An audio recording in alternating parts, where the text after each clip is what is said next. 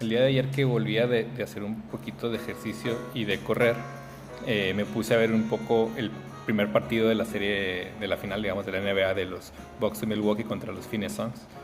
Y uno se da cuenta de cómo, cómo ha cambiado el básquetbol, ¿no? Antes uno veía y como que sabíamos las jugadas que venían, ¿no? Estaban las posiciones muy claras, el centro, el poste, los altos, los fuertes, afuera pivoteando, ¿no? Y hoy en día pues parece que no hay un, un, un, digamos, una posición fija, ¿no? Como que todo el mundo tira, todo el mundo se mueve, de hecho se ve muy amplio, ¿no?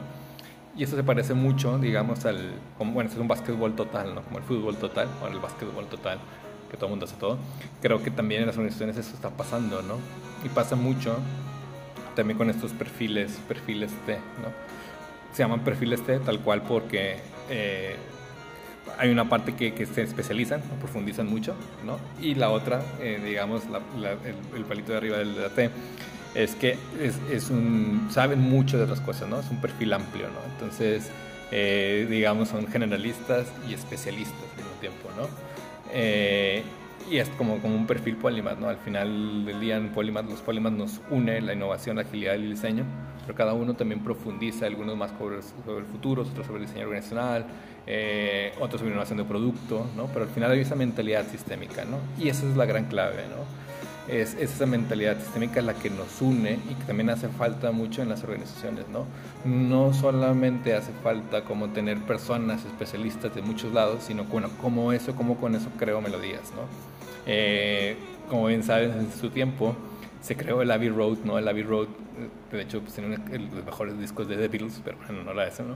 Pero, y se grabaron muchos buenos discos, pero se creó para que, vamos, que juntaran los mejores y al final del día, pues no lograron hacer melodías, lo que hacían era fiestas y tal, que es lo bueno que está muy bien, hacer fiestas y demás, y hacer networking, lo que tú quieras, pero si al final eso no crea algo, si no hay algo que los una, si no hay una mentalidad sistémica, no nos ayuda, ¿no?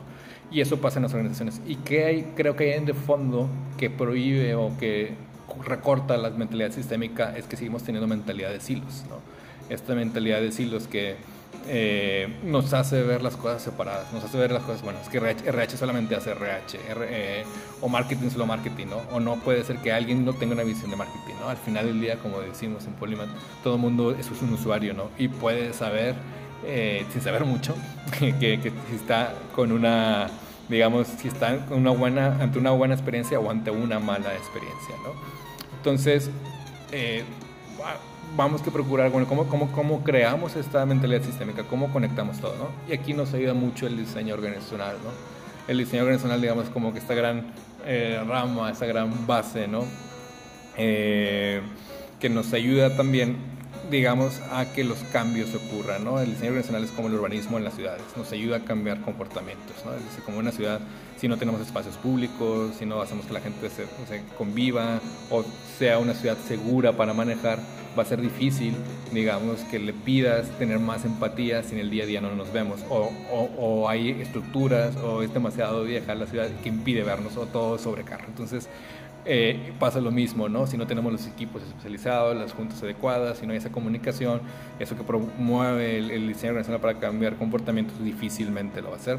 Por más buena evangelización de comunicación que hagamos y demás, si al final nuestras estructuras no son flexibles, no se adaptan, eh, no juntan todo y hacemos, hacemos crea, crea, creamos verdaderas estructuras de valor, va a ser muy complicado, ¿no?